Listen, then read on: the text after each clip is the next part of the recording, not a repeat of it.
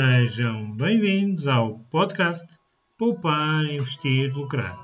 Convosco, João Paulo, com mais um tópico de finanças pessoais, literacia financeira e mercado financeiro.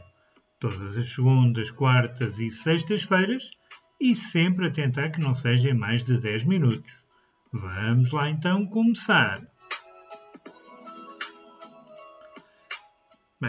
Depois de já termos falado anteriormente do conceito de plano de investimento imobiliário, que aconselho-te a ouvir antes deste, se não o ouviste, que foi publicado no dia 8 de setembro, aconselho-te, chegou agora o momento de falarmos das mais conhecidas estratégias de investimento imobiliário. Eu não te vou aconselhar nenhuma delas, pois cada investidor tem que optar por uma estratégia baseada no seu próprio plano e que deve respeitar o seu perfil e corresponder aos seus próprios objetivos. Pois bem, a primeira estratégia é a Buy and Hold. Esta é a primeira, que Buy and Hold normalmente é traduzido por comprar e manter, mas está numa tradução literal, que basicamente significa comprar imóveis e depois arrendá-los. Esta é a estratégia mais comum na criação de um portfólio de longo prazo. E digo já que é a minha própria estratégia. Apesar de só ter ainda um imóvel, hum, é a estratégia que pretendo continuar a usar, honestamente.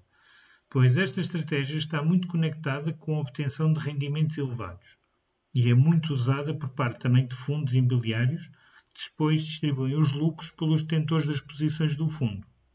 E já agora, esta estratégia também é muito associada à obtenção de um rendimento passivo que traga um rendimento mensal ao investidor que pode ser utilizado como salário. Eu quero exatamente como um rendimento mensal passivo. Até agora não tenho chateado muito e espero que isso continue no futuro.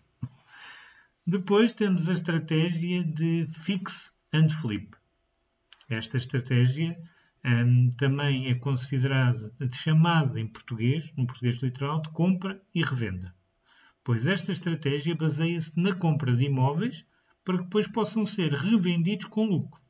Muitas vezes, depois de uma renovação da casa, no menor período de tempo possível, e, por norma, esta estratégia aplica o capital da venda de um imóvel na compra de outro, para que assim obtenhas o capital, sempre retirando a margem de lucro, como é lógico.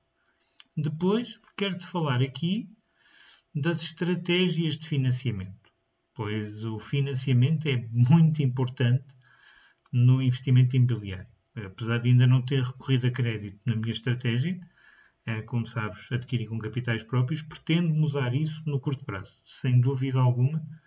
É, é só encontrar um imóvel que eu continuo a procurar que hei de recorrer a crédito. Mas deixo-te aqui várias estratégias de financiamento para também saberes as que tens ao teu dispor. A estratégia hipoteca a hipoteca. Esta estratégia é adequada para quem ainda não tem um portfólio consolidado. É compatível tanto com as estratégias de investimento fix and flip como com a do buy and hold, dá nas duas. Nesta estratégia, o investidor vai negociando um crédito com a hipoteca cada vez que quer adquirir um imóvel.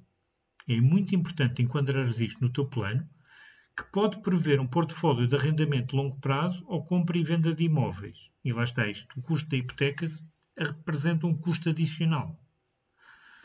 É uma estratégia segura, pois só contrais um crédito à medida que adquires imóveis e é muito adequada para quem começa a investir porém, não consegues tirar partido do valor do teu portfólio atual.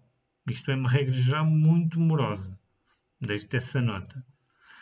Refinanciamento. Ao contrário da estratégia hipoteca a hipoteca, esta estratégia consegue tirar partido do valor do teu portfólio atual e, mais do que isso, de eventuais melhorias que faças nos imóveis. Há uma vantagem particular em que nenhuma outra estratégia consegues obter, que é tirar partido da valorização do mercado e taxas de juros baixas. Imagina só que o teu portfólio valoriza muito no espaço de dois anos. É possível refinanciares o teu portfólio e imagina que um dos teus imóveis que já tem uma hipoteca, uma para cada imóvel que tens, É possível, uma vez que os imóveis valorizaram muito, pedir uma segunda hipoteca em cada um desses imóveis, já que eles agora valem mais. Ou imagina que tens um imóvel livre de hipoteca para comprar mais imóveis. Esta é uma estratégia de financiamento que pretendo recorrer, ou seja, aproveitar o financiamento do imóvel que tenho para financiar a compra de novos e assim sucessivamente. Mas vou-te dar nota disso no futuro, até porque no curto espaço, penso eu, no curto prazo, ainda adquirir um segundo imóvel. Estou a trabalhar nesse sentido um, e vou-te dar nota com toda a certeza, nem que seja nas atualizações da carteira, mas vou partilhar contigo, sem sombra alguma, esta minha evolução também no património imobiliário.